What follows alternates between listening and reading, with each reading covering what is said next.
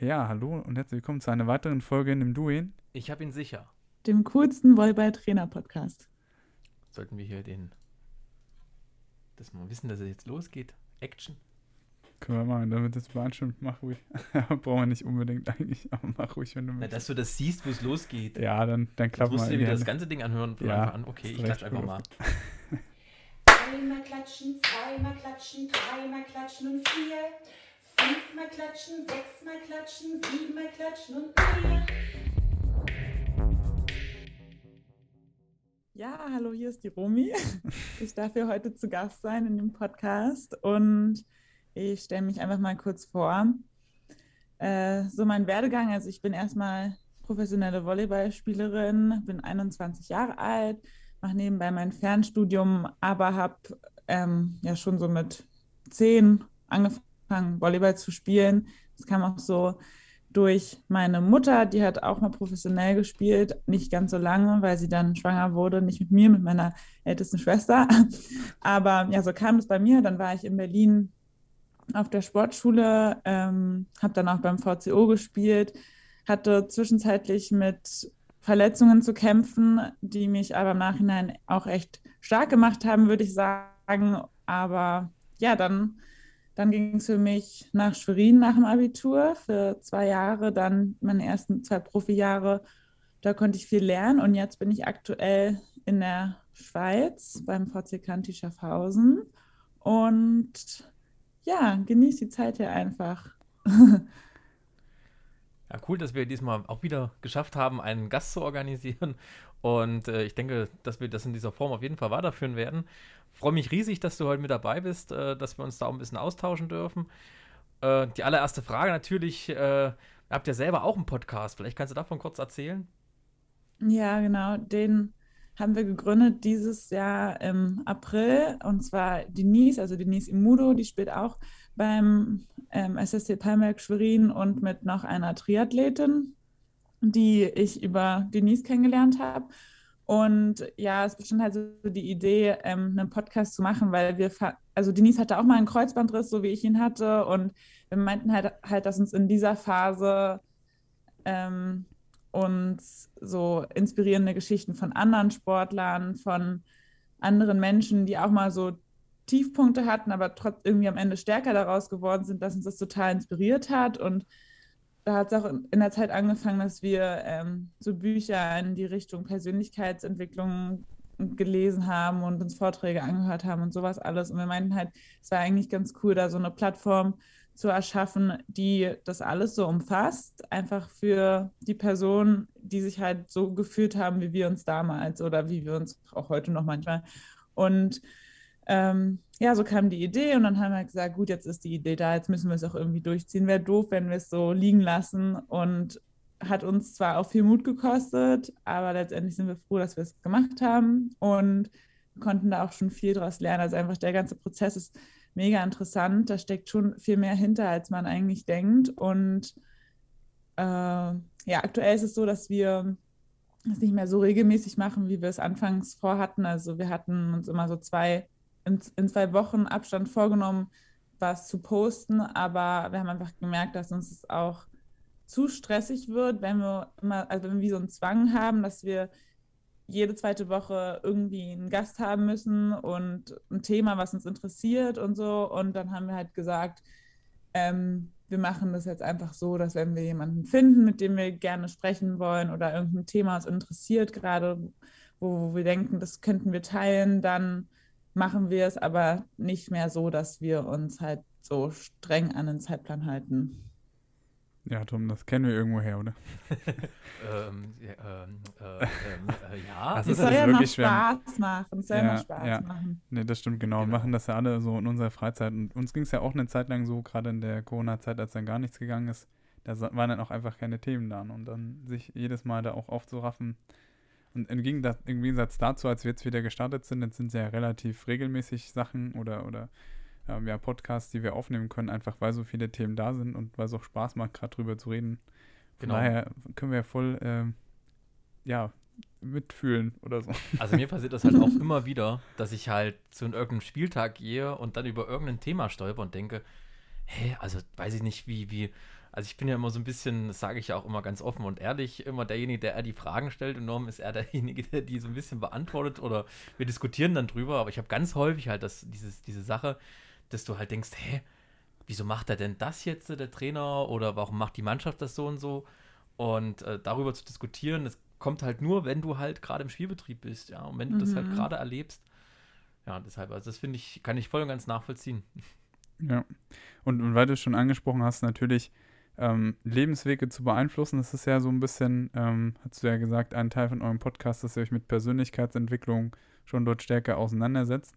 Und da jetzt den Bogen zu spannen zu unserem Podcast, ist uns dann in unserem Vorgespräch gar nicht so schwer gefallen, denn eine wichtige Person, die ja diesen ganzen Prozess mitbegleitet, sind ja die Trainerinnen und Trainer da draußen, die die Teams trainieren.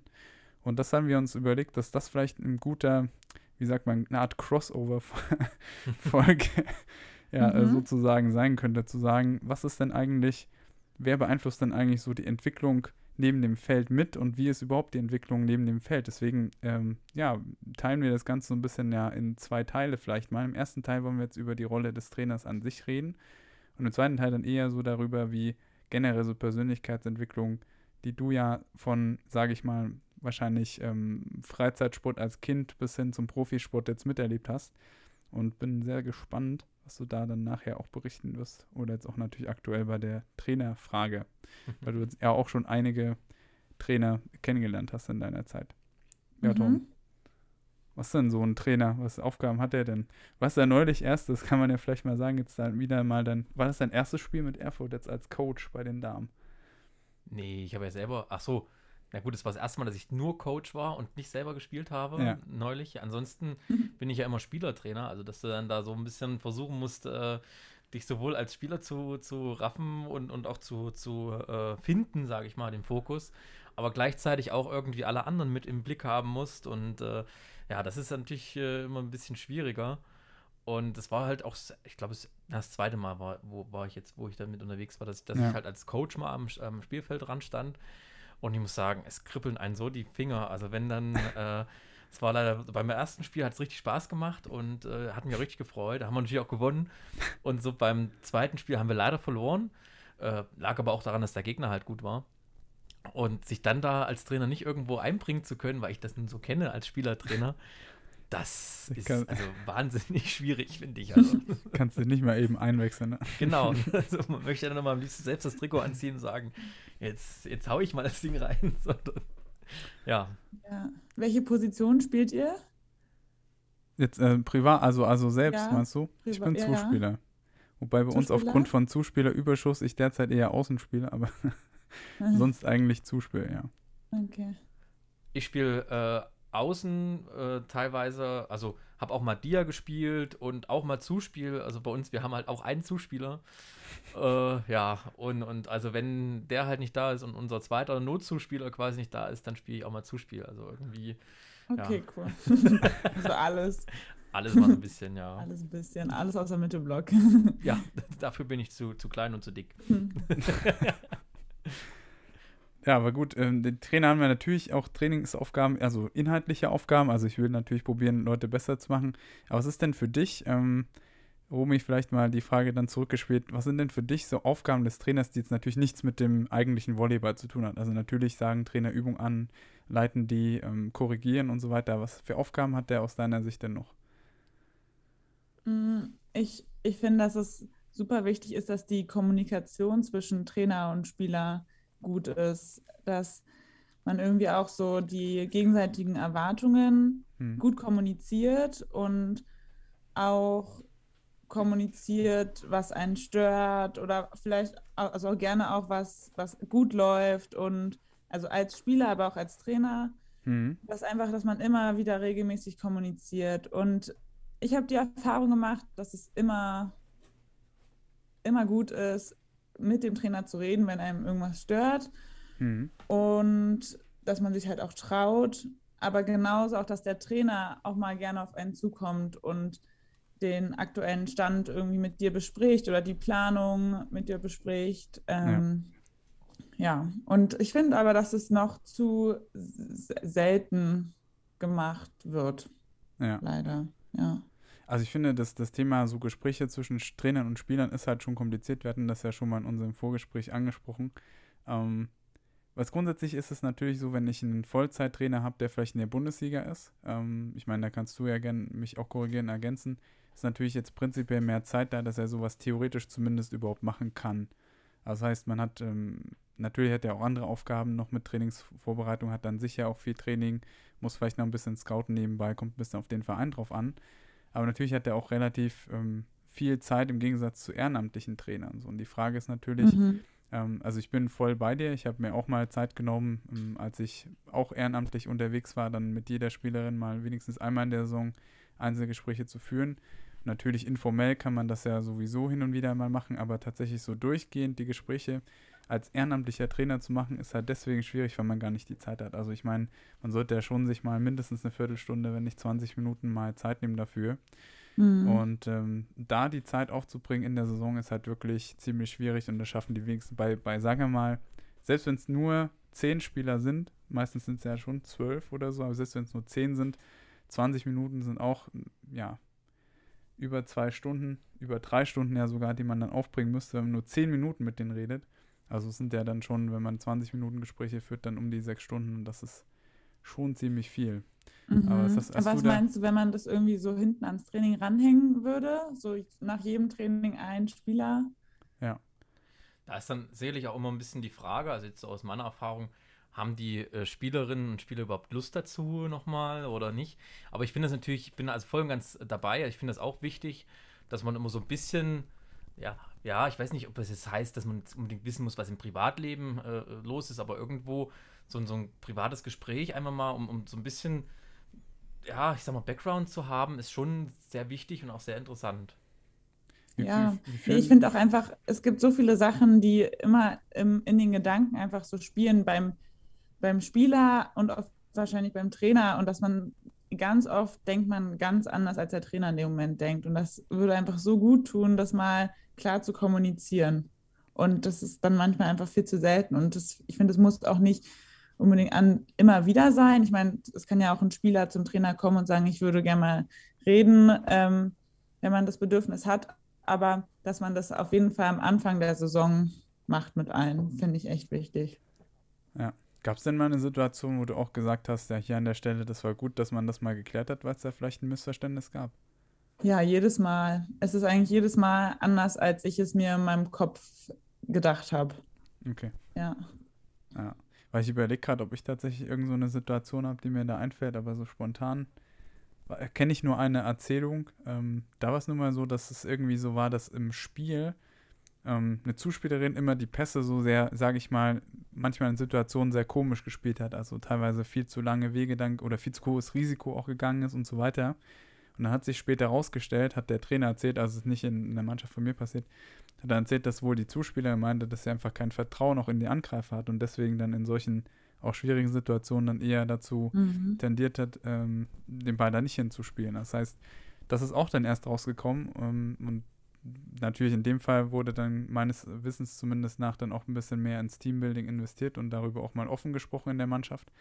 Und das sind ja so Sachen, die du vielleicht auch meinst, ähm, wo man dann, wo es irgendwelche Probleme, Konflikte gibt, über die man da gar nicht geredet hat. Aber dann im Einzelgespräch kommt es dann raus. Und ich ja. glaube, vor einer Mannschaft sowas anzusprechen, ist natürlich manchmal auch ein bisschen schwieriger, als das wirklich im Einzelgespräch zu machen. Deswegen, das auch so ans Ende oder an Anfang von Training zu bringen, ist, denke ich, schon eine gute einigermaßen ökonomische Lösung vielleicht, zumindest für die Spieler. Für den Trainer ist trotzdem natürlich noch mehr, mehr Zeitaufwand, aber lohnt sich natürlich vielleicht auch am Ende. man muss ja auch sagen, man ist ja dann auch irgendwie so als Trainer, ja, ich möchte jetzt nicht, dass das jetzt irgendwo zu sehr dann ins Gendern reingeht, aber man ist ja schon so eine, so eine Mutter- oder Vaterfigur irgendwie in einem, in einem gewissen Rahmen, ja. Also man hat ja trotzdem irgendwo, also kommt es hier drauf an, wenn man halt eher so in den Jugendbereich geht, da bin ich jetzt mehr gerade gedanklich. Äh, man ist ja schon irgendwo eine Ansprech, äh, ein Ansprechpartner und man ist ja auch irgendwo so, dass man sagen, man muss die alle irgendwie unter einen Hut bekommen. Ob das jetzt aber wirklich immer eine Vaterfigur ist, weiß ich ja, nicht. Ja, also, Vaterfigur ist vielleicht der falsche Begriff, aber. Oder Mutterfigur, wie auch immer. ja, okay. Ich weiß schon, wie du es meinst, aber das ist halt die Frage, ne? Und das kann man vielleicht mal diskutieren und vielleicht kannst du ja auch mal äh, dazu noch deine Meinung, deine Erfahrung auch sagen. Sollte nicht eher vielleicht ein Trainer eher so, ja, sollte er eher kumpelmäßig auftreten? Und wo ist die Autoritätsgrenze vielleicht auch? Oh, gute Frage. Ich hatte mh, mm, bisher eigentlich nur Trainer, mit denen ich zwischenmenschlich auch ganz gut konnte, aber ich glaube, es ist schon wichtig, dass man auch privat mit, mit dem Trainer sich unterhalten könnte und ja, aber ich weiß, ja, es muss auch schon eine Autorität da sein. Ich hatte jetzt bisher noch nicht die Erfahrung, dass ich zu einem, also zu einem Trainer nicht so den Respekt hatte oder so. Es war für mich ja. schon immer so, dass man, wenn der Trainer da war, dann war man einfach automatisch noch konzentrierter. Oder wenn er geguckt hat, dann man sich automatisch noch mehr angestrengt. Es, ist, das soll, es sollte zwar nicht so sein, aber es ist irgendwie trotzdem immer so. Ja. Ähm, ja, also kann dazu gar nicht so genau was sagen. Ich glaube, wir hatten da mal, ich weiß gar nicht, ob wir das immer im Podcast hatten oder ob wir uns da mal im Privaten so ein bisschen drüber diskutiert haben, weil du hattest mal eine ganze Zeit lang, wo du gerade im Jugendtrainerbereich warst, dich ja siezen lassen, ja. Ja. Und ich bin ja immer also der, der Kumpeltrainer, ja. Mm. Ja. Also ich, es war mal, es war von mir ein soziales Experiment. Ich habe frisch mit Psychologie angefangen Ach. und dachte mir, das probiere ich mal. Nein, natürlich also nicht. Aber Psychologie an kleinen Kindern ausprobiert. Nee, Hast aber, du denn äh, eine ethnische Zulassung? Eine ethnische? Eine Ethn ja, eine e ach, du bist ja, ja. Aber sowas haben, ich hab, musste meinen Trainer noch nie siezen. Ja, also es war tatsächlich so ein bisschen mal ein Experiment. Man muss dazu sagen, der Rahmen war ein bisschen anders. Und zwar war das ein Jahr, da war ich das erste Mal im Jugendbereich in Erfurt unterwegs.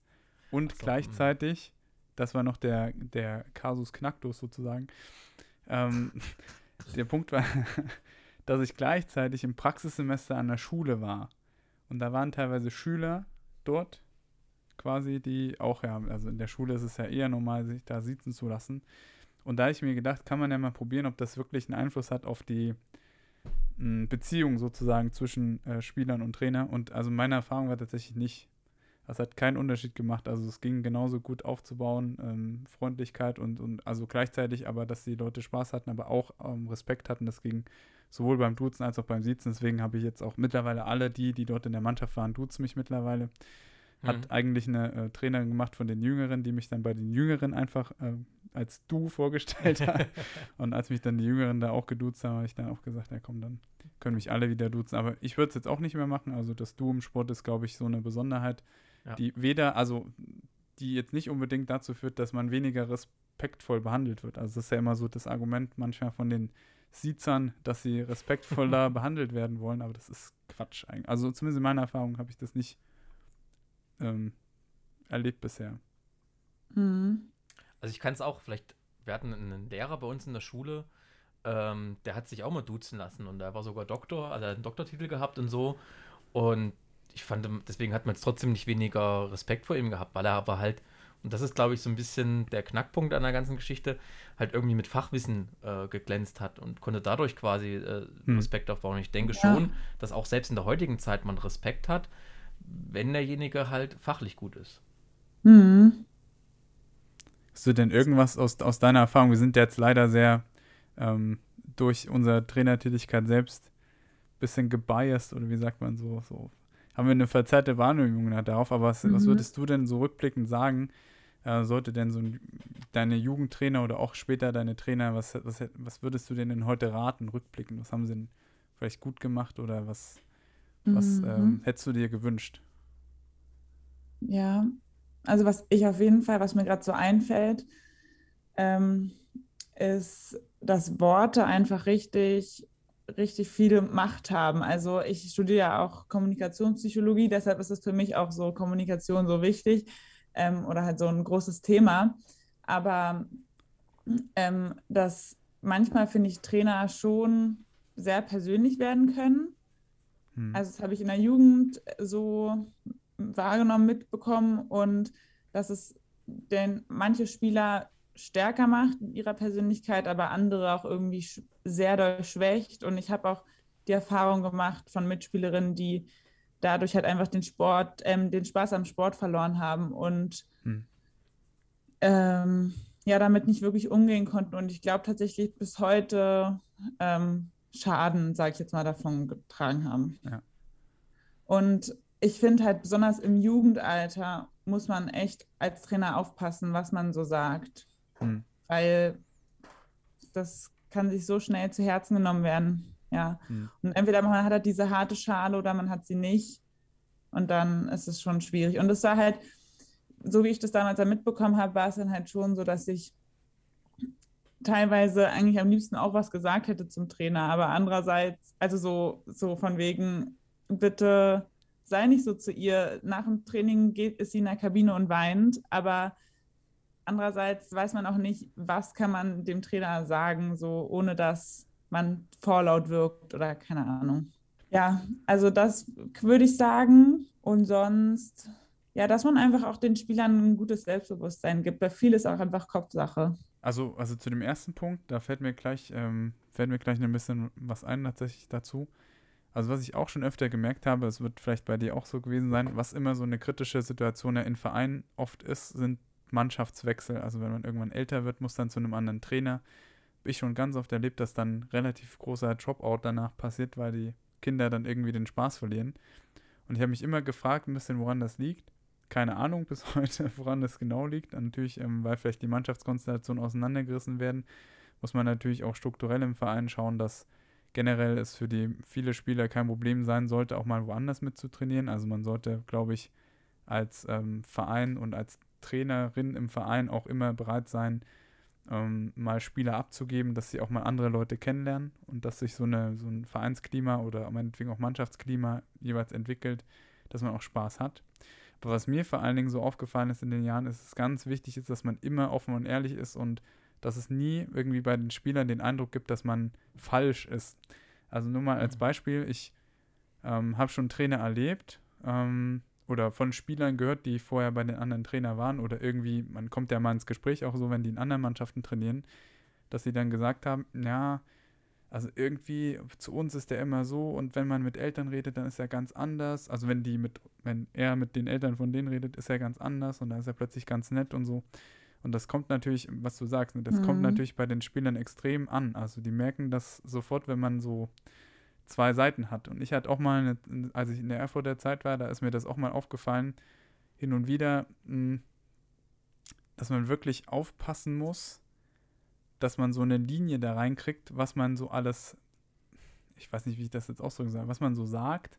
Und, und ja. Ich glaube auch, dass das ein bisschen, ähm, ja, auch abhängig ist, wie man quasi in der Mannschaft steht als Trainer ja. und wie man, äh, ja, also wie auch die Stimmung innerhalb der Mannschaft ist. Also ich kann mhm. mich daran entsinnen, wo ich angefangen habe als Trainer, ähm, bin ich irgendwann mal in eine Mannschaft reingekommen und die haben, und das war so ein bisschen ja, eine Mischung aus einer jüngeren und einer älteren Mannschaften, die waren auch in unterschiedlichen Klassen und das war ganz schlimm, dass dann immer die, die größeren, die kleineren äh, da ein bisschen äh, ja, gehänselt haben oder weiß ich nicht.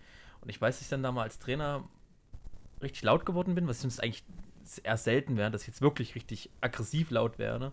Mhm. Und habe die Halle verlassen, habe gesagt, also entweder kriegt ihr das gebacken, dass ihr euch zusammenreißt und wir machen hier gemeinschaftlich Training oder wir lassen es für immer sein, dann gehe ich. Und dann bin ich aus der Halle gegangen und die Mannschaft, die habe ich dann immer noch weiter trainiert, ewig lange. Und es ja. gab nie wieder Diskussionen. Ich habe dann gemerkt, dass immer mehr, also ist natürlich auch so generell, ne, man, äh, wird, man kommt sich dann auch einfach so in dem Sinne näher, dass man halt sagen muss, also man lernt sich mehr kennen und so. Und ich glaube, dass das gar nicht mal so undumm war, die, die Reaktion in dem Moment. Aber ich habe natürlich trotzdem gemerkt, dass halt für mich die, die Rolle des Trainers sich ganz gewandelt hat. Ne? Am Anfang so ein bisschen, der von außen kommt, der jetzt auch mal streng sein muss. Und irgendwann halt so ein bisschen eher der Kumpeltyp, der halt auch, äh, also auf den halt trotzdem gehört wird. So hatte ich zumindest immer als Gefühl gehabt. mhm. äh, aber dass man halt ja schon ein bisschen lockerer werden kann. Und ich denke, da muss man dann halt auch schauen, keine Ahnung, ob ich es richtig gemacht habe oder nicht. Ich denke, das kann man auch nicht wirklich beurteilen, ja, aber dass man dann halt trotzdem so dieses, ja, dieses Reinentwickeln hat und dann sich auch ein bisschen ja, schauen muss, weiß ich nicht, wie ich das jetzt noch weiter erklären ja. soll, aber ja. ihr wisst, glaube ich, wie ich das meine. Mhm. Ja, wahrscheinlich hat die Reaktion auch beim Team so gezeigt, dass deren Verhalten einfach nicht gewinnbringend ist fürs Ganze. Und ja, irgendwie muss man ja dann schauen, was, was macht, also es macht ja einfach keinen Sinn, weiter sich so zu verhalten, dann ohne Trainer zu sein. Ich glaube, es war ja schon, hat wahrscheinlich so Klick gemacht dann bei allen. Ja. vielleicht, ja.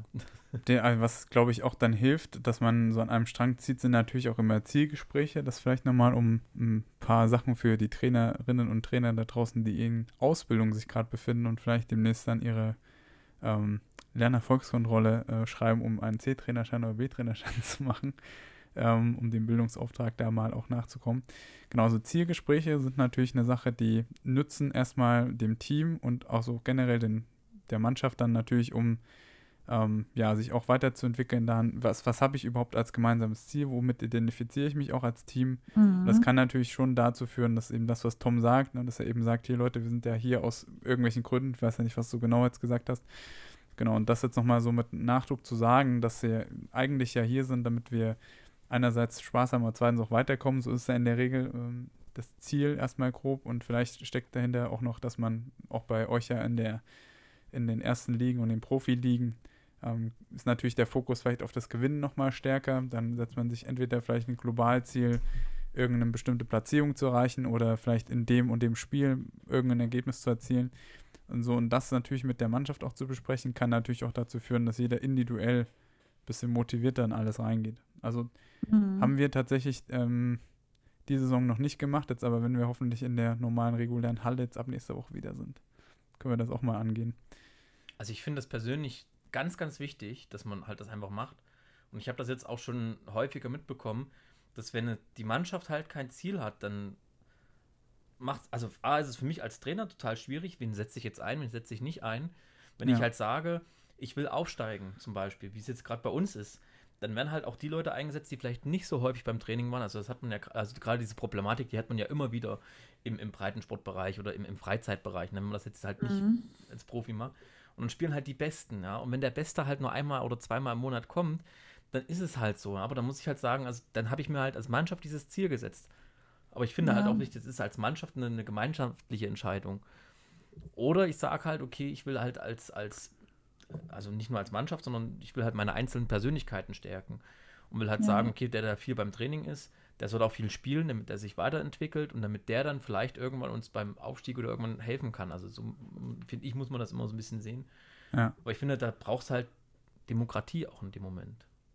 Ja. Mhm. Da muss man auch, das ist vielleicht eine Sache, da kann man vielleicht so ein bisschen den Bogen spannen, ähm, was vielleicht auch ein Trainer machen sollte. Also man muss halt dann demokratisch abstimmen und muss halt sagen, okay, wir haben uns das aber gemeinschaftlich gewählt und dann muss ich auch, wenn ich quasi in der Minderheit bin, mich auch unterordnen und muss sagen, okay, meine Mannschaft hat das so gewollt.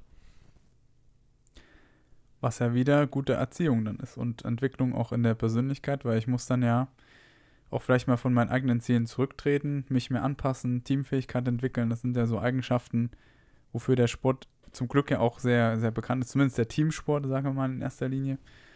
Ja, da bin ich, bin ich auch voll bei dir. Gibt es denn irgendwas, wenn wir vielleicht nochmal bei den Gesprächen ein bisschen bleiben? Ähm, bei dir, Romy, wie, wie läuft denn, also ich meine, ein klassisches Gespräch wird es ja nicht geben, aber was war denn so dein angenehmstes Spieler-Trainer-Gespräch? Wie war das denn so aufgebaut? Oder wenn man das so sagen kann? Was, was empfindest du denn so da angenehm, wenn, wenn ihr, wenn man so einen Gesprächskontext hat? Ich finde es eigentlich ganz angenehm, wenn der Trainer schon so einen Plan hat, worüber er mit dir reden möchte. Also wenn es jetzt von ihm auskommt, jetzt zum Beispiel am Anfang der Saison, und der halt ja quasi auch wie Notizen hat und dann alles mit dir so ein bisschen abarbeitet und du halt auch was dazu sagen kannst. Ja, es sei denn, man hat jetzt irgendwie ein Anliegen und dann redet man natürlich selber gerne. Was ich nicht so gern mag, ist, dass wenn man eigentlich was, das habe ich auch schon die Erfahrung gemacht, ich hatte eigentlich was auf dem Herzen und konnte es am Ende gar nicht loswerden, weil die ganze Zeit der Trainer geredet hat. Ja. Und ja, und irgendwie war, bin ich am Ende so aus dem Gespräch gegangen und dachte mir so, hä? Irgendwie konnte ich jetzt gar nicht loswerden, was ich loswerden wollte. Ich kann mich eigentlich nur noch daran erinnern, sein Input die ganze Zeit. Ja. ja. Und ja, muss man, hat er nochmal drüber reden. Aber ich, was ich dann noch sagen wollte, ist, dass das Thema, was ich angesprochen hatte, mit den, dass Worte so machtvoll sein können, ist aber auch genauso andersherum, dass wenn der Trainer dich irgendwie positiv, ähm, ja, positive Sachen zu dir sagt ich meine, mhm. auch, man kann auch aus, natürlich auch aus, also Kritik ist auch gut, aber ähm, ich kann mich halt zum Beispiel noch an die Situation erinnern, damals, als ich, meinen Kreuzbandriss hatte und Jens Tietbö ist zu mir nach Hause gekommen, irgendwie einen Tag später und hat zu mir gesagt, so Rumi, im Februar machen, bis zum Februar machen wir dich fit, ich brauche dich bei der EM. Und das war für mich so eine große Motivation. Und es waren ja am Ende des Tages auch nur Worte, aber das hat mir so viel Kraft gegeben und ja, sowas einfach finde ich auch total wichtig. Ja, ja. Da finde ich auch gleich wieder, ähm, man gibt halt dann irgendwo wieder ein Ziel vor. Also das finde ich immer ganz wichtig, ähm, Mhm. egal aus welchem Gespräch ich rausgehe, ich möchte zum Schluss irgendein Ziel oder irgendeine Entscheidung haben. Und ich glaube, das ist auch sehr wichtig, auch wenn man halt so, so ein Spieler-Trainer ähm, ja, Gespräch führt, dass man irgendwie entweder ein Ziel oder irgendeine Entscheidung oder irgendwas gefunden hat. So, ich finde so, ist auch für mich total unbefriedigend, wenn ich aus einem Gespräch rausgehe, egal ob es im privaten, beruflich oder so ist. Und ich habe zum Schluss nicht irgendwie so, wo ich sage, okay, das ist es jetzt. Das, das, äh, ich glaube, das ist vielleicht eine ganz wichtige äh, Sache, die man sich einfach generell vielleicht auch als Trainer mitnehmen sollte. Man sollte zum Schluss irgendeine Entscheidung oder eine, eine, ein Ziel haben oder sich setzen oder mit demjenigen diskutieren. Mhm. Und das ist ja auch so ein Punkt, Ja, wo, stimmt. wo meistens solche Teambooks auch ganz gut eingesetzt werden können. Also das gibt es ja auch, also dass man ist eben auch dort Ja. ja. Zielvereinbarungen reinschreibt. Das ist natürlich dafür prädestiniert, auch in solche Einzelgespräche dann reinzugehen. Was du gesagt hast, einerseits, dass sich der Trainer natürlich Notizen macht und andererseits sich auch die Spieler dann verschiedene Dinge vielleicht äh, auch mit aufschreiben können und das dann so im Gedächtnis halten. Oder wenn man explizit auch Ziele vereinbart, dann im ähm, Zielkapitel oder so, was man dann hat in dem Abschnitt im Ordner oder in dem Hefter, den man dann hat, sich das nochmal auch visualisiert und hinschreibt. Ja, ist für mich auch ganz klar, dass wenn Mhm. du ähm, Ziele formulierst, dass deine Motivation dadurch einfach steigt. Ja, definitiv. Und der Ansporn halt vor allem auch, ja. Und was man dann noch ähm, machen kann, es gibt da so zwei gute Methoden für Ziele auch. Das ist einmal die Zielscheibe, also da muss man sich so vorstellen wie eine halt Dartscheibe oder Zielscheibe. In der Mitte wäre man genau drauf und hat das Ziel erreicht und je weiter aus man ist, umso weniger stark hat man das Ziel bisher erreicht und da kann man sich auch die Ziele sozusagen an den Rand schreiben und dann mit äh, Punkten oder Strichen oder Kreuzen oder sowas dann auch jeweils in zeitlichen Abständen dann auch mal selbst einschätzen, wie man da weitergekommen ist. Und das gleiche kann man natürlich auch nicht auf einer Zielscheibe machen, sondern einfach auch auf einer Skala von, keine Ahnung, 1 bis 5. 1 heißt, ich habe es noch gar nicht erreicht und 5 heißt, ich habe schon einigermaßen erreicht. Ich habe das tatsächlich mal bei uns in Erfurt in der Regionalliga eine Zeit lang gemacht, online basiert, fix was zusammenprogrammiert, wo sie einfach das dann eintragen konnten. Da hatte man auch dann den Verlauf gesehen. Und da wird man Mhm. auch feststellen, dass Ziele immer so schwankend erreicht werden. Es ist meistens keine äh, stetige Entwicklung, sondern kann auch mal Rückschläge geben. Und das dann auch mal visuell zu sehen, dass das überhaupt nicht schlimm ist, hilft einem, glaube ich, auch nochmal weiter mit seinen eigenen Zielen dann besser umgehen zu können. Ja, Aber was ist denn eigentlich, ähm, genau, das ist, und ich will nur sagen, das kann, das kann ja genau so ein Trainer auch steuern, dafür ist er ja genau da. Ich finde aber, es gibt auch Bereiche, da ist der Trainer. Ich will noch, ich will noch eine Ach so, Sache dazu, dazu sagen. Ja, das mit dieser Zielscheibe oder mit diesem Verlauf, das ist auch wichtig, ich finde. Und dann kommt es halt auch wieder ein bisschen drauf an, wie halt so die einzelnen Persönlichkeiten sind. Der ein oder andere äh, untergliedert sich selbst so ein Ziel. Ne? Also wenn ich jetzt ein großes Ziel setze, wie zum Beispiel den Aufstieg, ja, einfach jetzt äh, mal ganz fiktiv oder was weiß ich, will 10 Kilo abnehmen oder irgendwie sowas, dann ist es ganz wichtig, dass man sich das irgendwie so in mehrere kleine Unterziele setzt. Und ich weiß nicht, kann mir vorstellen, dass es bei dir auch so war. Das äh, hieß ja bis zum X, Tag X äh, bist du wieder fit und dann musst du wieder da sein.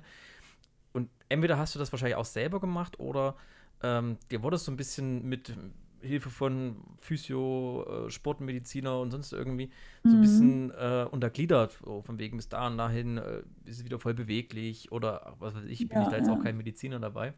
Aber das ist, glaube ich, noch so eine, so eine ganz wichtige Sache, die man da einfach wirklich vor Augen haben muss, dass es halt nicht nur das große Ziel gibt, sondern es gibt viele kleine Zwischenziele, die ich brauche, um dieses große Ziel irgendwann zu erreichen. ja.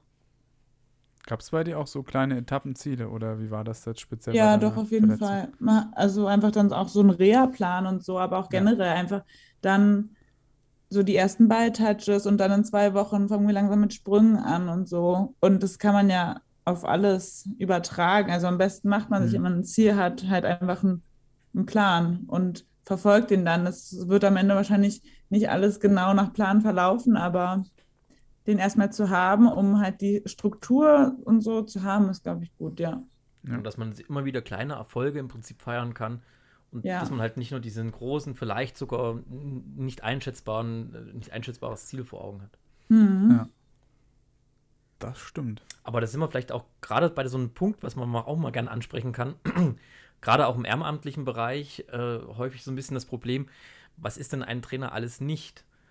Und zum Beispiel, er ist kein Sportmediziner, ja. Also wenn ihr halt euch wirklich verletzt habt oder irgendwas habt, ja, zieht irgendwas, sonst irgendwie, der Trainer kann zwar immer irgendwie eine gewisse Einschätzung geben, aber ich persönlich muss immer sagen, ich, ich habe davon halt auch gar keine Ahnung Hm. oder nicht viel Ahnung. Ich bin immer ganz froh, dass wir einen bei uns haben im, im Training, der halt äh, Sportwissenschaften studiert hat und sich da halt echt gut auskennt und zumindest eine Richtung angeben kann, was sein könnte. Aber schlussendlich, wenn halt irgendwie sowas ist, dann braucht man halt echt schon ein gewisses Know-how. Mhm. Also vor allen Dingen, vor allen Dingen als Trainer, der wirklich keinen sportwissenschaftlichen Background hat, der vielleicht irgendwie, keine Ahnung, in einem ganz anderen Beruf tätig ist und jetzt nur eine C-Trainer-Ausbildung macht, da ist ja gar nicht die Zeit, sowas intensiv zu besprechen. Also genauso Physiotherapeut ist er ebenso nicht. Es gibt ja manchmal so Sachen, ja, hier, mir zieht's in der Schulter, habe ich auch schon irgendwann mal gehört, und dann hat er irgendwie welche Griffe da probiert anzuwenden. Weiß Mhm. gerade verschreckt nicht mehr, wo das war. Und das ist natürlich auch dann mm, gefährlich, wenn man so ein, sage ich jetzt mal, Halbwissen vielleicht hat ähm, das dann anzuwenden, das kann am Ende vielleicht sogar mehr Schaden anrichten. Also deswegen sollte man wirklich probieren als Verein, vielleicht sich da auch Kooperationspartner zu suchen. Das ist nicht so leicht und nicht immer sinnvoll, wenn es wirklich zu viel Ressourcen ähm, frisst oder so. Aber vielleicht hat man im Verein ja irgendeinen Physiotherapeuten oder einen Arzt oder sowas, der da Connections hat und dann diesen kur kurzen Weg zu haben, auch mal den Sportmediziner des Vertrauens dann anzurufen und wenn man eben eine Verletzung hat, dass die Person dann dahin geht, kann schon durchaus von Vorteil sein. Und bei euch im Profibereich ist ja wahrscheinlich eh so, ihr habt ja, also eigentlich jedes Bundesliga-Team, wahrscheinlich auch in der Schweiz, hat ja mindestens einen Physiotherapeuten in der Regel oder eine Kooperation mit einer Praxis entsprechend. Die sind ja meistens da ähm, sowieso vor Ort und äh, mit Sportmedizinern haben sie ja auch in der Regel dann Verträge oder haben irgendjemanden, der da dabei ist, oder? Wie ist das bei Ja, euch? ja. Habt ihr sonst noch andere Professionen da vertreten, außer, außer Physiotherapeuten und Sportmediziner? Nee, eigentlich nicht. Aber ja, sowas habe ich auch noch nicht gehört, dass der Trainer dann ähm, eine Diagnose stellt. Also das kam in meiner bisherigen Laufbahn noch nicht vor. Ja. Aber also besonders im Breitensport ist es, glaube ich, ganz wichtig, dass man es einfach, wenn man irgendwie Schmerzen hat oder so, dass man nicht da irgendwie so ein Limit überstreitet und dann irgendwas riskiert. Aber Mhm. genauso wichtig ist es auch im Profisport. Aber da sind vielleicht die Trainer noch ein bisschen achtsamer, weil ja, also es gibt natürlich auch, es gibt natürlich auch Trainer, die das dann so ein bisschen versuchen runterzuspielen, was irgendwie, was, wenn Spieler Schmerzen haben, was natürlich auch nicht schön ist. Hm. Oder die Spieler so schnell wie möglich wieder zurückhaben wollen im Training und Hm. die, dass sie, so dass sie es halt nicht richtig auskurieren können. Ja, es ist schon wichtig, dass man da einfach, also dass sich Trainer und Spieler einfach bewusst sind, dass die Gesundheit sehr, sehr wichtig ist und ohne die geht halt nichts. Ja. Und, und weil du das gerade sagst, teilweise sind es auch die Spieler selbst, also zumindest im Jugendbereich habe ich jetzt das aktuell auch in ein paar Fällen schon erlebt, dass dann auch äh, Spieler verletzt sind, aber dann selbst sozusagen auch noch nicht sagen, also als Trainer weiß ich nicht so richtig, was los ist. Jetzt dazu ist es meistens so, dass man von Ärzten nichts bekommt. Ärzte, also normale Ärzte, die äh, krank schreiben, Kinder krank schreiben, die sagen, ja, ist verletzt, du kriegst erstmal drei Wochen Sportverbot oder sollst keinen Sport machen, was ja in den Mhm. meisten Verletzungen vielleicht gar nicht so adäquat ist oder was auch ein bisschen kontraproduktiv sein kann teilweise. Man kriegt meistens von den physiotherapeutischen Praxen recht wenig mit, habe ich jetzt auch mehrfach die Erfahrung gemacht. Also die geben keine Behandlungspläne, wie es eigentlich sein sollte. Also Physiotherapie ist ja eigentlich, meistens kriegt man nur einen Termin in der Woche oder zwei, so sage ich mal im breitensportlichen Bereich zumindest. Da kann man ja Mhm. nicht ordentlich wieder seine Kraft unbedingt aufbauen, sondern deren Aufgabe ist ja auch, Behandlungspläne zu erstellen, die man dann zu Hause machen kann. Und sowas Mhm. wird auch, habe ich jetzt schon mehrfach erlebt, bei im, im sage ich mal, Jugendbereich, dass sowas sehr schlecht gemacht wird, wenn man nicht eine Kooperation mit irgendeiner Praxis hat. Und dann ist es natürlich so, dass dann irgendwann ist die Behandlung vorbei, so aber der Spieler vielleicht noch gar nicht fit genug. Und dann steht man halt da in der Halle und fragt ihm, ja, was geht denn? Und kannst das schon machen? Und dann sagen, wie gesagt, habe ich erlebt, die Spieler, ja, ja, das geht. Und liegen dann und dann kommen dann schmerzend äh, vom Training wieder nach Hause und äh, man selbst mhm. hat es gar nicht mitbekommen, weil die halt das ein bisschen überspielen. Also manchmal kriegt man schon mit, wenn sie halt ein Gesicht verziehen und dann frage ich nachher, was ist jetzt los mit dir? Und dann erst, ja. ja, nichts, nichts, nichts. Und ich, na doch, irgendwas ist doch hier. Ja, naja, tut ein bisschen weh. Ich so, hallo, was sagt das doch? Also man muss dann ja. den Spielern auch irgendwie klar machen, dass sie, äh, dass das ihre Gesundheit ist und es eigentlich dumm ist, jetzt weiterzumachen, wenn man dann viel später dann nicht mehr spielen kann und zwar länger. Ja, voll. Nee, da hat der, muss ja jeder auch irgendwie so Eigenverantwortung tragen und ich verstehe es halt zum Beispiel auch nie, wenn Spieler nicht zum Trainer gehen und sagen, dass sie da und da Schmerzen haben, weil der Trainer kann einfach nicht die Gedanken lesen und genauso andersherum ist es einfach wichtig, dass man seinen Körper halt ja nicht überstrapaziert oder keinen Blödsinn macht und deshalb da auch immer wieder kommunizieren und sich trauen und nicht denken irgendwie, dass der Trainer darauf doof reagiert. Ja. ja. Was mich immer noch als Jugendtrainer, wo wir gerade so ein bisschen bei dem Thema sind, was ist ein Trainer nicht, so richtig stört oder ja, teilweise, teilweise stört, sage ich mal so. Man ist ja auch kein Erzieher oder auch kein, kein günstiger äh, Zeitvertreib für die Woche, dass man zweimal die Woche irgendwie äh, abends, nachmittags frei hat als Eltern. Und das ist, das ist einfach ein Thema, was ich auch hier mal kurz ansprechen möchte, weil äh, wir machen das ja alles freiwillig oder alles ehrenamtlich. Und mhm. ich glaube, selbst wenn man einen A-Trainer hat, korrigiere mich, hat man jetzt auch nicht so viel Pädagogik, also zumindest nicht äh, die, also man hat ja erst ein bisschen Spielpädagogik, oh, jetzt habe ich auf die Tastatur hier rumgedrückt, äh, Spielpädagogik und, und, und, und, weiß nicht, du kannst das wahrscheinlich viel besser ausdrücken, als ich das jeweils kann, als, als dummer BWLer. Aber so diese, diese ganze Gruppengeschichte und wie du das halt, äh, also wie du, wie man ein Kind erzieht oder wie man einen, einen, einen wie auch immer erzieht, ich glaube, das hat man jetzt nicht unbedingt im A-Trainer. Ja, also das, da, das ist überhaupt nicht der Inhalt, das stimmt. Und ich, ich kann dazu nur eine witzige Anekdote erzählen, als ich jetzt sichten war in den Grundschulen. Das ist ja auch in den Schulen, also auch die Lehrer sind ja keine Erzieher oder so, die müssen ja nicht die Aufgaben der Eltern übernehmen. Und da, da war so ein witziges ähm, Plakat, hing dort auch an einem Sekretariat. Ich weiß nicht mehr genau wörtlich, was da drauf stand, aber auch so sinngemäß, ja, sie als Eltern sind äh, aber trotzdem dafür verantwortlich, dass ihr Kind Hallo sagt, dass es sich ordentlich alle Sachen zusammenpackt und so weiter und so fort. War eine ganze mhm. Liste an Sachen dabei und das, das sehe ich auch so. Und das ist auch im Sport natürlich eine Sache, die ähm, die Kinder oder das nicht die Aufgabe ist der Trainer. Andererseits aber ist der Sport in vielen Bereichen, vielleicht kann der Romi auch gerne mal aus ihrer Internatszeit ein bisschen berichten, ähm, womit wir ja fast schon beim nächsten äh, Block sind, dass natürlich auch der Sport an sich ähm, schon die Persönlichkeit ordentlich nach vorne äh, bringen kann. Also mein Beispiel war nur so, ich habe damit keine Erfahrung, weil ich nicht am Internat war, aber so Internat kann schon ein bisschen vielleicht auch die Selbstständigkeit erhöhen, aber vielleicht würde ich dir jetzt erstmal das Wort überlassen, die so ein System ja durchlaufen hat. Wie hat dich denn so der, der Sport in deiner Persönlichkeit dann gefördert, wenn man es, ich weiß nicht, ob man das so auf den Punkt bringen kann, aber wir können ja mal anfangen, drüber zu diskutieren. Ja, ich war ja tatsächlich gar nicht auf dem Internat. Ich habe meine Eltern, oder ich bin ja auch in Berlin geboren, meine Eltern hatten ja.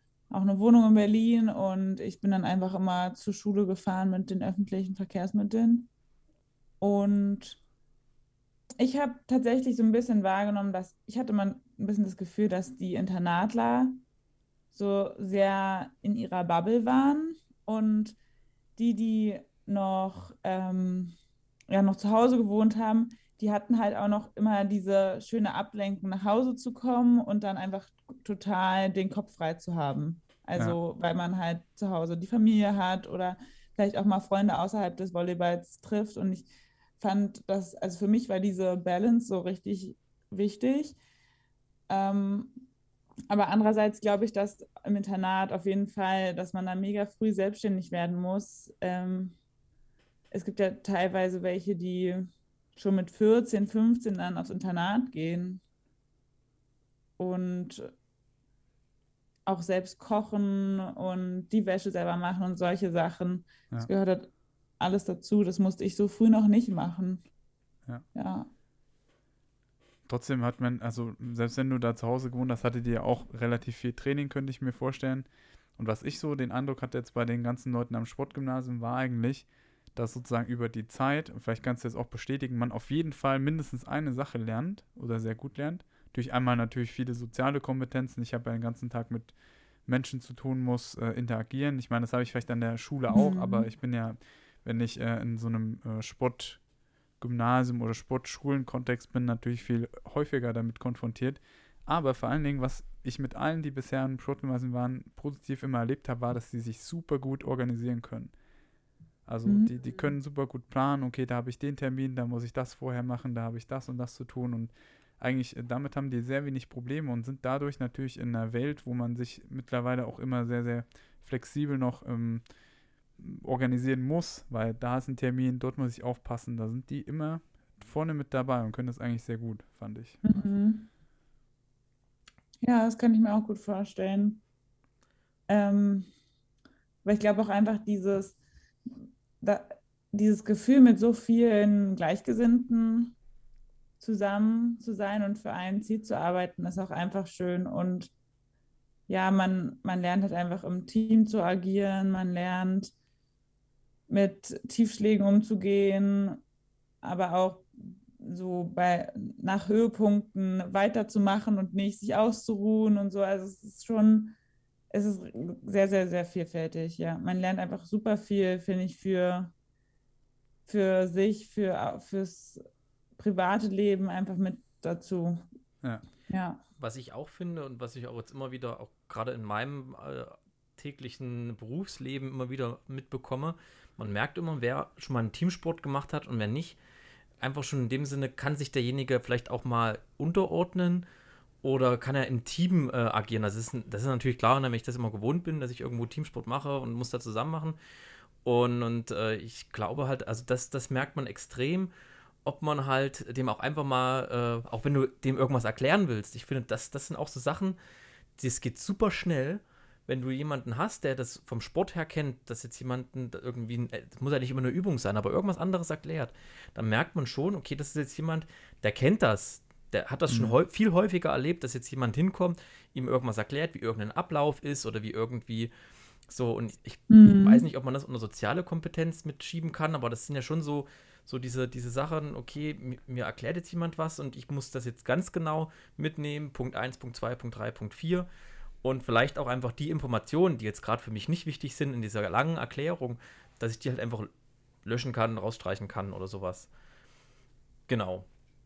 Und ich will auch weiß vielleicht nochmal eine. Ich wollte gerade sagen, so. in unseren Notizen steht nämlich Jodeldiskussion und ich bin schon die ganze Zeit gespannt, was du dazu erzählen willst. Äh, ich habe mal, es gibt da diese, diese Jodel-App, kennt, kennst du das eigentlich? Mhm, ja, kenne ich. Ja, und ich hab, da war dann mal gerade zu, wo ich noch studiert habe, noch sehr, sehr äh, aktiv. Und äh, da ging es unter anderem mal um das Thema äh, Wählen ab 16. Und äh, ich weiß gar nicht, ob das jetzt hier so hundertprozentig reinpasst, aber ich fand das halt irgendwie schon sehr wichtig. Ähm, ich habe da mit irgendjemandem geschrieben, der äh, quasi äh, so in einem, in einem, ach, wie nennt man das? Ich komme gerade nicht auf das Wort. Äh, der hatte halt mit Kindern zu tun, die halt in so einen, äh, oh, ne, die betreut werden müssen oder, oder die äh, Behinderten Kinder. nicht, nicht behindert, nein, nein, nein. Die sind auch nicht geistig behindert, sondern, oh Mann, wie, wie sage ich das denn? Heim. Also der, der, ja, also die, die wahrscheinlich noch nicht so viel Sozialkompetenzen haben. ah, okay. Äh, ich Ja. komme gerade absolut nicht auf das Wort.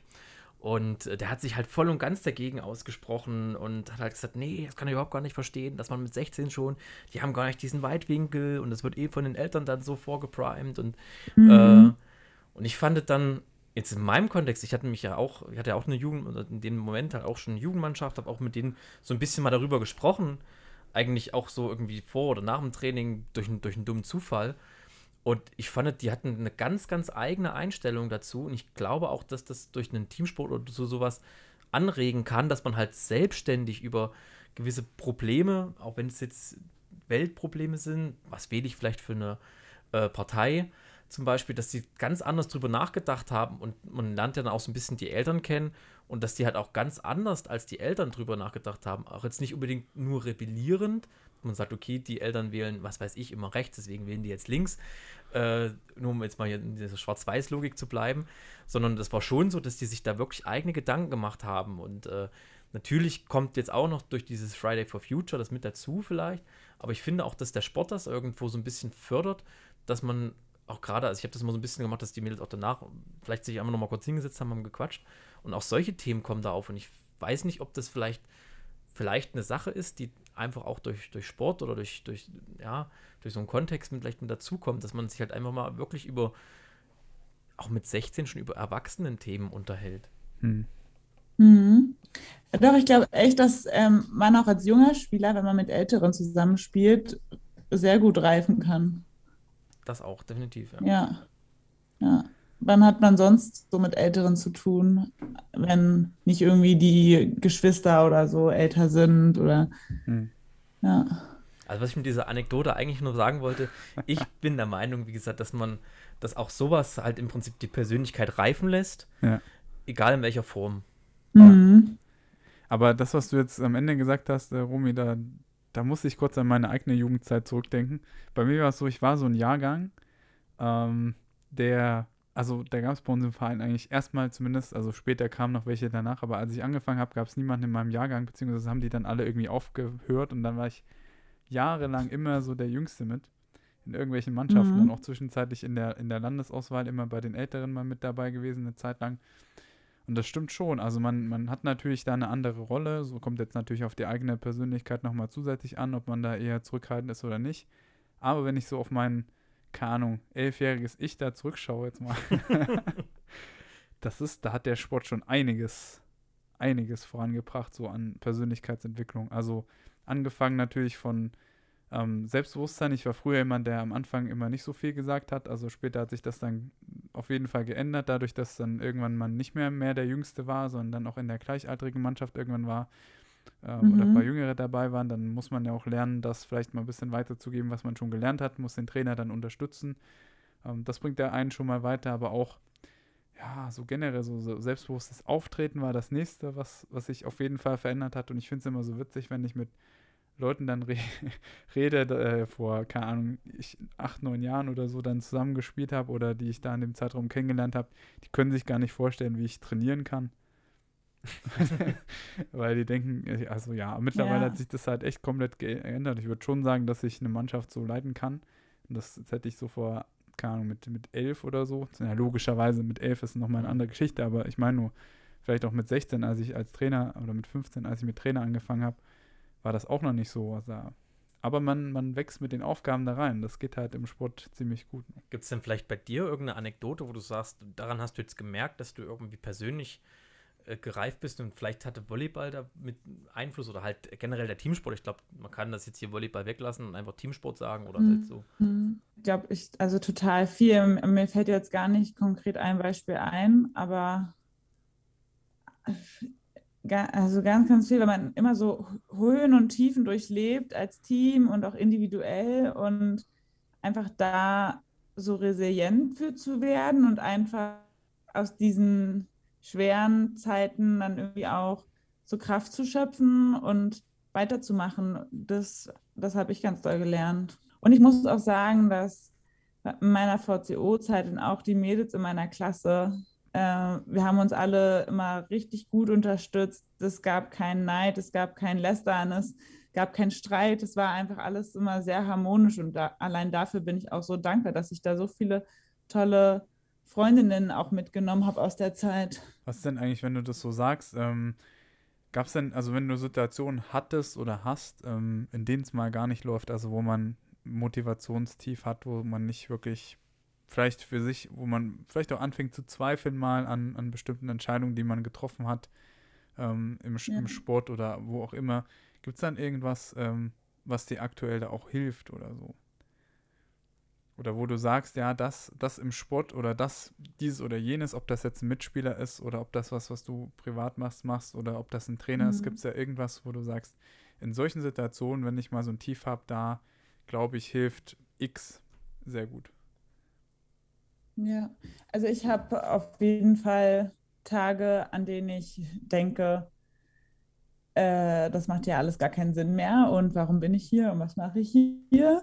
Und dann gibt es aber auch wieder Tage, wo alles super läuft und ich mega happy bin mit der Situation und die Tage überwiegen auf jeden Fall. Das ist auch der Grund, warum ich es immer noch mache, sonst würde ich es nicht machen, das Ganze.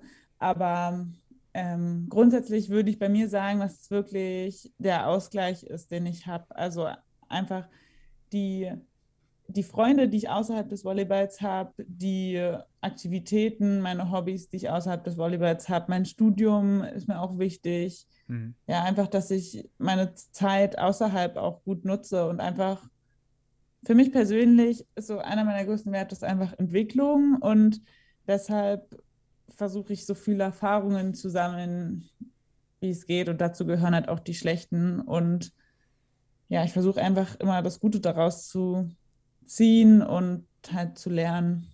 Ja. ja. Ich glaube, wenn ich jetzt noch ein abschließendes Wort äh, dazu sagen darf, ich glaube, eine Mannschaft oder generell Mannschaftssport kann immer dazu beitragen und da muss man aber sicherlich auch einfach die, die Persönlichkeiten auch in der Mannschaft haben. Ähm, dass auch wenn es halt mal, das hast du ja auch schon häufig gesagt, Romy, ähm, dass wenn es halt mal irgendwie schlecht geht, einen wieder aufbaut und einen irgendwie nach oben zieht. Und mhm. ich glaube, das ist ähm, so ein bisschen die Quintessenz, weil, also man lebt halt einfach so ein bisschen, also gerade in Deutschland oder generell äh, in Europa, kann ich denke ich mal sagen, ist man ja in so einer Leistungsgesellschaft, ne? Und, und äh, eigentlich will man immer seine Schwächen irgendwie verbergen und nur seine Schwäche, äh, seine Stärken zeigen. Und ich glaube, dass schon mhm. irgendwie so eine, auch ein Mannschaftssport vielleicht dazu beitragen kann, dass man auch einfach mal über seine eigenen Schwächen nachdenkt und äh, ja, man sich vielleicht auch helfen lässt in gewissen Punkten und das halt dann auch offen zeigen kann. Also zum Beispiel bei mir, ich bin halt schlecht in der Annahme zum, oder keine Ahnung. So, und mhm. äh, ja, da kann man, glaube ich, trotzdem irgendwie als Mannschaft dran arbeiten und sich dann halt einfach, wenn man weiß, okay, man hat hier irgendwie Unterstützung und ich weiß, also ich, ich ziehe es mal nur auf den Volleyball. Äh, ich bin, ich kriege halt diesen Topspin-Aufschlag einfach nicht nach vorne in der Annahme. Und ich weiß, ich habe noch jemanden, zur Not gehe ich halt raus und bringe den Diagonalen rein oder irgendwie sowas. Ja, und so ein bisschen so das, auch dann sich auch gegenseitig verlassen und halt auch so dieses, okay, ich, ich kann da einfach auch mal eine Schwäche mal äh, eingestehen und kann sagen, ich kann das nicht.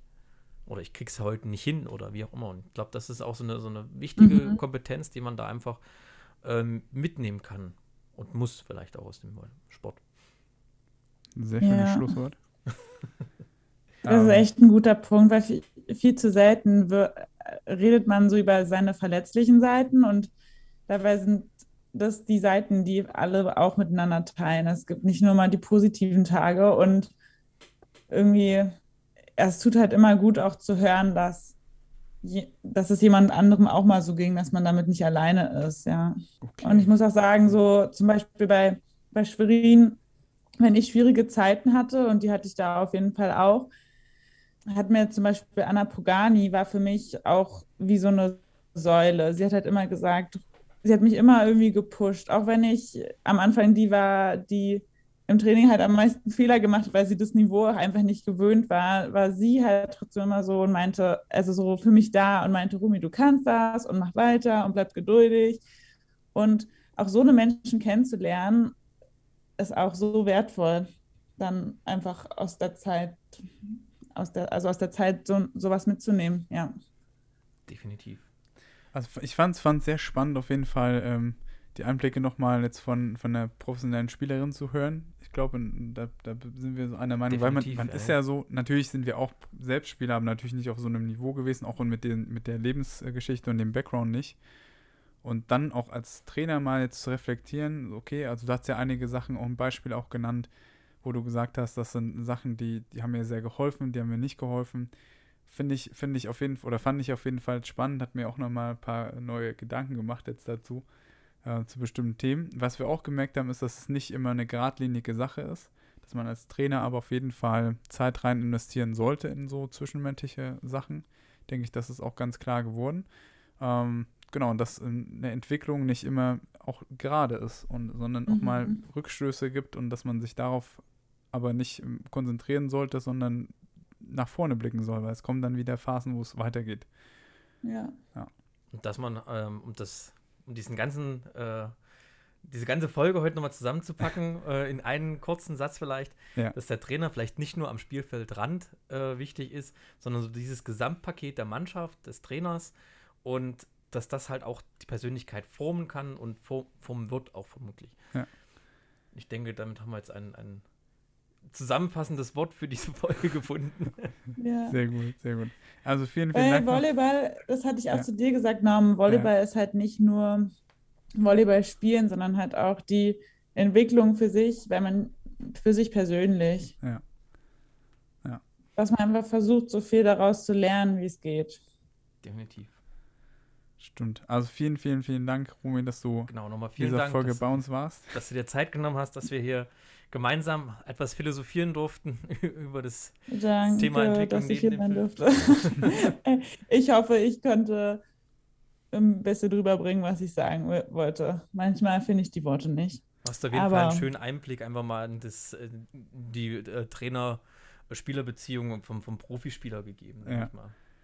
Sehr, sehr, sehr, sehr eindrücklich. Ja. Vielen, vielen Dank. Ähm, und für alle anderen, ähm, nicht vergessen, dann wieder reinzuhören bei Nimm Du und ich habe ihn sicher. Aber wenn ihr dann doch mal zwischendurch Zeit habt und sagt, dass unsere Frequenz auch zu niedrig ist, dann schaut auf jeden Fall auch mal bei dem Podcast von Romy, Denise und die dritten Namen habe ich leider Jule. Jule vorbei. genau, und den Mit, dem- ähm, mit dem Genau. wunderschönen Namen. Jetzt, jetzt musst du kommen. Challenge accepted. Ah. findet ihr auch auf allen gängigen Plattformen. Ähm, genau, hört da auf jeden Ja. Fall mal rein. Sind, ähm, eine Folge habe ich komplett gehört, die restlichen habe ich leider noch nicht schaffen können, aber einmal hattet ihr einen ähm, Olympiateilnehmer mit dabei, Medaillengewinner war es, glaube ich. Und das auch, ähm, ja, mal spannend. Also sie haben auch sehr, sehr viele spannende Gäste, sind natürlich auch selbst ähm, spannende Persönlichkeiten und äh, es lohnt sich auf jeden Fall, da mal reinzuhören. Und in dem Sinne Bleibt uns treu. und bis zum nächsten Mal bei Gut. Nimm du ihn. Ich habe ihn sicher. Tschüss.